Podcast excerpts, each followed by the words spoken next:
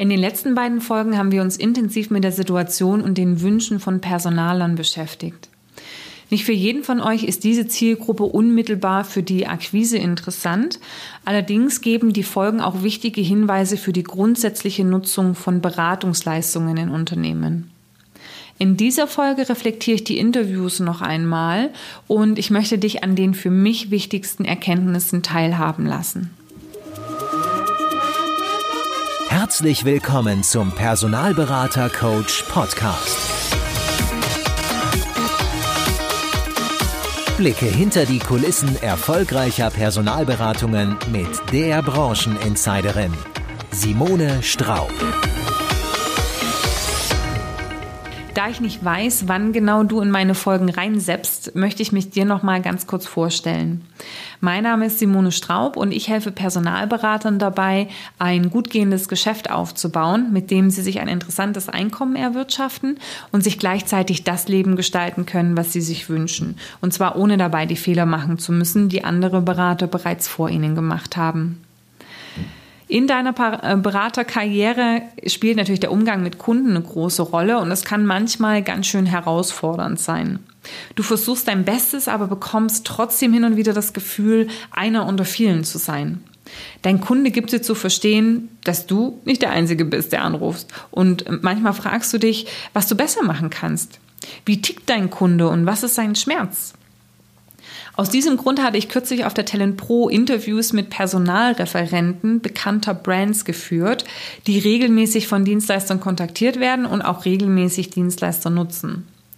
Natürlich kann man nicht von ein paar wenigen auf alle schließen, aber es hat sich während der Interviews doch so ein roter Faden bei der Beantwortung der Fragen abgezeichnet.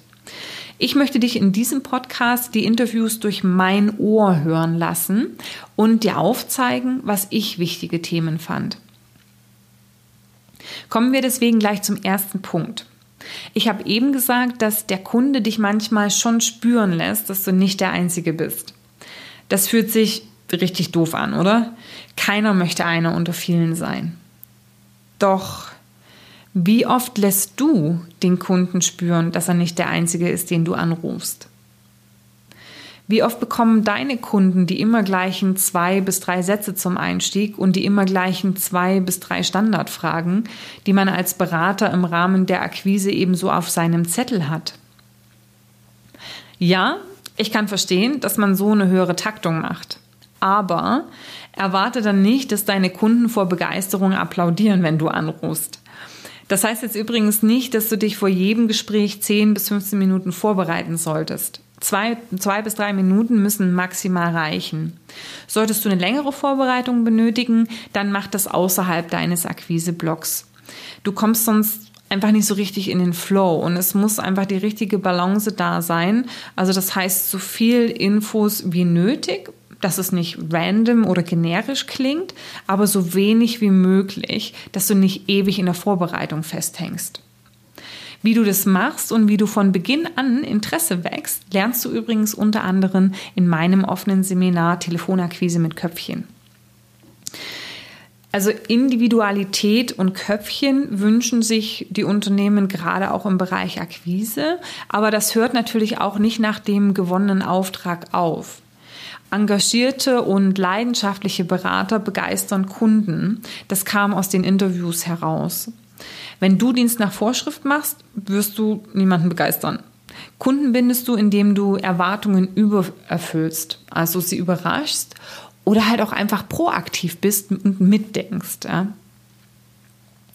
Irgendwie spannend fand ich auch den Aspekt, dass wir als Dienstleister Bestandteil eines Recruiting-Mixes beim Kunden sind. Das ist per se jetzt irgendwie keine neue Erkenntnis, aber ich habe es so irgendwie noch nie betrachtet. Ja, weil Kunden nutzen natürlich unterschiedliche Wege, um an Personal zu kommen. Zum einen das Thema Stellenanzeigen, Empfehlungsmanagement, Sourcing.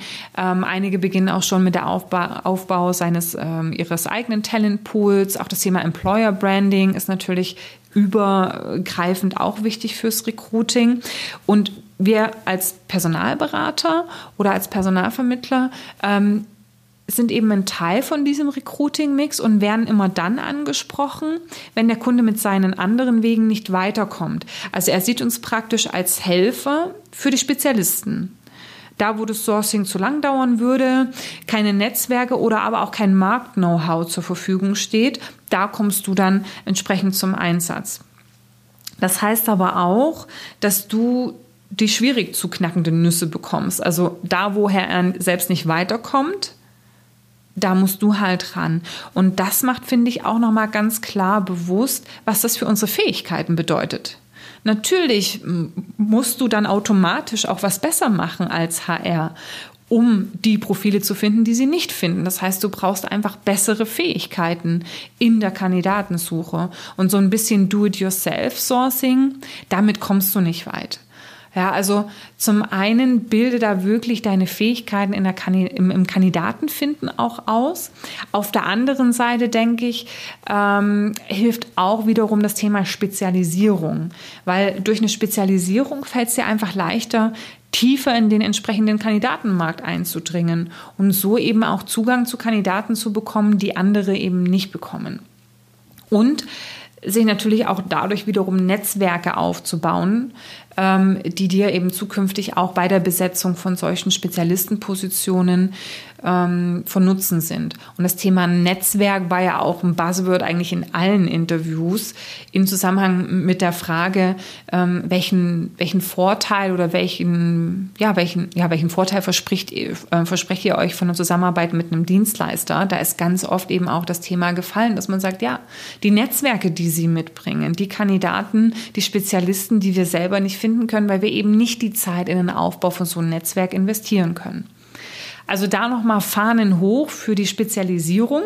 Ist ja jetzt ja auch nicht so wahnsinnig neu, ähm, aber soll dir auch nochmal helfen, das nochmal ja, ins Bewusstsein zu rufen, sage ich mal. Ähm, wie eng diese Spezialisierung sein soll, hängt ein bisschen von deinem Geschäftsmodell ab. Da hatten wir ja in Folge 001 schon mal drüber gesprochen. Ähm, grundsätzlich ist es aber durchaus logisch und nachvollziehbar, dass man mit einem Fokus einfach nochmal einen Zugang auf ganz andere Kandidaten hat, als wenn man in vielen Themen an der Oberfläche kratzt. Und ganz ehrlich, das ist eigentlich auch das, was HR macht. Die besetzen in vielen Bereichen Positionen und können eben im Rahmen ihrer Suche dann auch nicht so wirklich tief unter die Oberfläche ähm, dringen. Da hilfst du weiter. Also keiner will einen Bauchladen, das ist auch da wieder rausgekommen. Und interessant fand ich auch, dass Anna von Check24 gesagt hat, dass sie auch den Berater noch anrufen würde, wenn er sagt, okay, bei diesem Auftrag kann ich dir nicht helfen, weil es ist eben nicht im Rahmen meiner, meiner Nische, im Rahmen meiner Spezialisierung. Da habe ich kein Netzwerk. Gerade das, findet sie, brennt sich bei ihr ein, weil, ja, man als Berater eben auch mal Nein sagen muss. Und ähm, im Vordergrund steht eben auch, dass Positionen besetzt werden. Und in dem Zusammenhang, wenn man dann sagt, okay, da kann ich dir nicht helfen, dass die Position zuverlässig besetzt wird, dann ist es auch okay, wenn der Dienstleister die Zusammenarbeit ähm, ablehnt wenn du hin und wieder mal im Personal anrufst, kann auch der Eindruck entstehen, dass die Personaler uns manchmal echt äh, vom Erdball verwünschen wollen. Und da spielt öfters auch mal so eine Emotionalität eine Rolle, die oft nicht so positiv ist, leider. Aber auf der Talent Pro eigentlich alle Interviews, die ich geführt habe mit den Referenten, da, die hatten alle eine sehr, sehr pragmatische Sicht auf das Thema Dienstleister und waren dem grundsätzlich positiv ähm, eingestellt. Ja. Sie sehen es auch in Zukunft als wichtiges Tool fürs Recruiting, auch wenn das eigene Sourcing Center besteht. Ja, also gerade jetzt ähm, die Deborah von Mai Theresa und die Anna von Check24 haben eben erwähnt, dass sie eigenes Sourcing Center haben, aber haben beide ganz klar bejaht, dass die Zusammenarbeit mit Personalvermittlern und Personalberatern auch zukünftig bestehen wird. Für das Personal, und das fand ich irgendwie schön zu hören, steht einfach das Erreichen des Besetzungsziels im Vordergrund und derjenige, der sowohl zu Beginn also schon während der Akquise als auch im Prozess äh, transparent und engagiert ist und sich in seinen Themen auskennt, hat einfach auch schon viel gewonnen, ja, weil man natürlich dann auch das Gefühl kriegt, hey, derjenige kann mir gut weiterhelfen. Innerhalb dieser Zielorientierung, das fand ich auch schön zu sehen, habe ich die Referenten auch durchaus als sehr, sehr offen für das Feedback und die Beratung durch den Dienstleister erlebt. Das haben sie sich ja auch explizit gewünscht. Manche haben das sogar auch geäußert, dass sie sagen, ja, wir sind nicht in jedem Markt so drin, deswegen sind wir da eben auch auf den Berater angewiesen, dass er uns ein entsprechendes differenziertes Feedback gibt. Ja. Also HR ist nicht beratungsresistent. Ähm, sie wollen Positionen besetzen und sind unter diesem Aspekt eben auch für explizite Hinweise offen. Aber diese Rolle als Berater, die musst du eben auch einnehmen. Ja, und das erlebe ich aus zwei Aspekten manchmal nicht als gegeben. Der eine Aspekt betrifft jetzt speziell auch dich als Personalberater, wenn du in Drittelregelung arbeitest. Ähm, ich habe auf der Talent Pro einen Vortrag gehalten zum Thema unverbindlich heißt unverbindlich für beide Seiten. Und den habe ich gehalten, um einfach auch HR mal vor Augen zu führen, dass es durchaus einen Unterschied gibt zwischen Personalvermittlung und Personalberatung.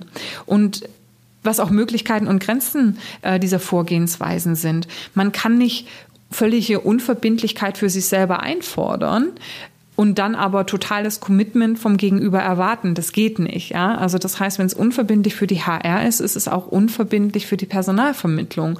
Und in dem Zusammenhang kann auch die Personalvermittlung sich entscheiden und sagen, nein, ich arbeite eben nicht mehr auf diesen Suchauftrag, weil die Besetzungswahrscheinlichkeit ist gering. Und da kann man ihnen auch keinen Vorwurf machen, weil hey, das ist, das ist Charakteristik dieses Vorgehens am Markt. Ne? Das ist kein richtig oder falsch.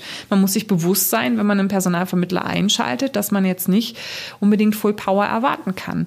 Die Kehrseite wiederum, die Personalberater, dafür kriegen sie ja die Drittelregelung, dass sie sich intensiv um das Projekt kümmern, übernehmen Projektverantwortung und können eben nicht mal eben so hinschmeißen, ja.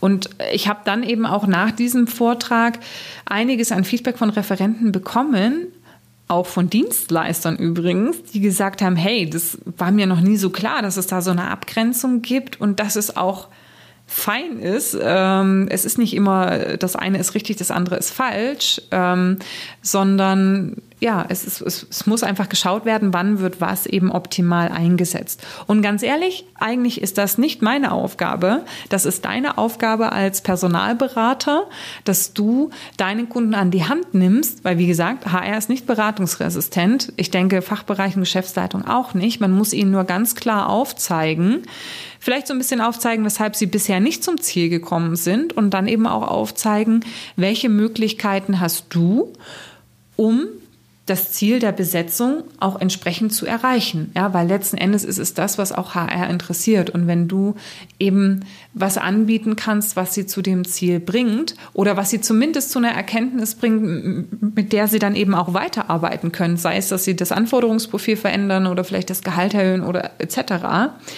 dann sind sie offen. Ja, also da bist du als Berater gefragt, genauso wie du als Berater im Prozess gefragt bist und eben detailliert auch eine Rückmeldung zu, zum Markt und zu den Suchen und zu den Themen geben solltest. Das heißt, so schnöde Formulierungen wie, ja, Frau Müller, hm, ja, also bisher haben wir jetzt leider noch niemanden finden können. Es ist schon schwer, der Markt ist wie leer gefegt. Wir sind dran. Oder auch zu Beginn des Prozesses, ja, das wird nicht einfach, das ist schon schwierig. Mit diesen Aussagen brauchst du deinem Kunden nicht zu kommen, weil das weiß er meistens selber. Ja? Also wenn du als Berater fungieren und wirklich hilfreich agieren möchtest, dann musst du schon ein bisschen ein differenzierteres Feedback auch geben, vielleicht woran es hakt, was Alternativen wären, einfach lösungsorientiert mit deinem Kunden arbeiten. Weil das erwarten die Kunden, dafür sind sie offen, nur die Rolle, die solltest du eben auch ganz klar einnehmen.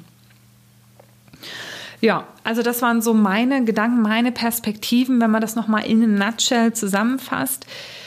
Ähm, wenn du das Unternehmen anrufst, für dich gewinnen möchtest, denk dich ins Unternehmen rein, sowohl zu Beginn als auch dann in der Zusammenarbeit. Interessier dich und zeige, ja, wie du ihnen, ihnen das Problem lösen kannst und sei in diesem Zusammenhang auch proaktiv. Weil ganz ehrlich, Proaktivität da kann ich selber, also es ist wahrscheinlich nochmal ein eigener Podcast, äh, weil ich ja auch mit Dienstleistern zusammenarbeite und es gibt eben die Dienstleister, die Dienst nach Vorschrift machen und wo man einfach merkt, die denken nicht mit und es gibt einfach Dienstleister, die einen immer wieder auch durch Proaktivität überraschen und sagen, hey, daran hatte ich jetzt nicht gedacht, aber ja, ist cool, es hilft mir weiter. Ne? Also, aber das kannst du auch nur, wenn du A, Freude am Thema hast und ähm, B, dich auch in deine Kunden und in seine Situation reindenkst. Äh, zweiter Aspekt war, dass du Zeit investierst in den Aufbau eines Netzwerkes in einem bestimmten Bereich und deine Fähigkeiten auch im Finden von guten Kandidaten verbesserst. Do-it-yourself-Sourcing bringt dich langfristig nicht weit. Und ähm, ja, der Hinweis eben auch aktiv deine Rolle als Berater einzunehmen. Also bau dir da wiederum auch durch Spezialisierung ein Wissen in einem bestimmten Fachgebiet auf und tret auch mit deinen Ansprechpartnern in Interaktion. Ja, das war meine gedankliche Nachbereitung zu den Interviews. Deckt sich das eigentlich mit deinen Schlüssen? Was hast du so herausgehört? Sei nicht schüchtern, ja, ähm, lass es mich gern wissen. Es interessiert mich wirklich.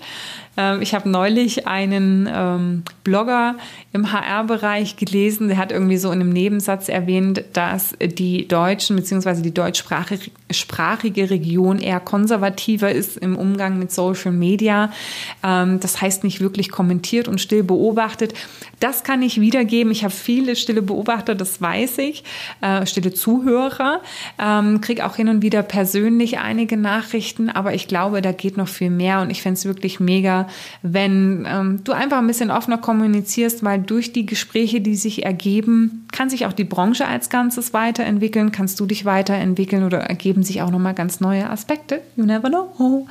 Also das heißt, äh, die herzliche Einladung, falls es irgendwas gab, was du noch ergänzen möchtest oder was du bekräftigen möchtest, was du vielleicht auch gar nicht so siehst, dann kommentier doch bitte unter die gängigen Social-Media-Beiträge. Ich freue mich auf deine Meinung. In der nächsten Folge verbringe ich Zeit mit der von mir ernannten Contract Superwoman. Diese Dame ist eine absolute Expertin im Bereich Freiberuflervermittlung und hat in ihrem besten Jahr 2,4 Millionen Euro an Marge erwirtschaftet. Sie ähm, erklärt uns, wie sie das geschafft hat und natürlich, was den Contractor-Markt jetzt und auch in Zukunft in Atem hält und wir sprechen noch über viele, viele weitere Themen. Aber ähm, ich würde dir auf jeden Fall empfehlen, reinzuhören, auch wenn du keine Freiberufler vermittelst, äh, vermittelst, weil du wirst hilfreiche Impulse unter anderem zum Thema Mindset bekommen und ganz sicher von der Energie tanken, die wir trotz der späten Stunde, äh, zu der wir das Interview gemacht haben, noch hatten. In diesem Sinne, ich freue mich, ja, wieder auch im nächsten, in der nächsten Podcast, Podcast-Folge von deiner Aufmerksamkeit zu profitieren. Und ja, sag einfach Happy Hunting und bis dahin. Ciao.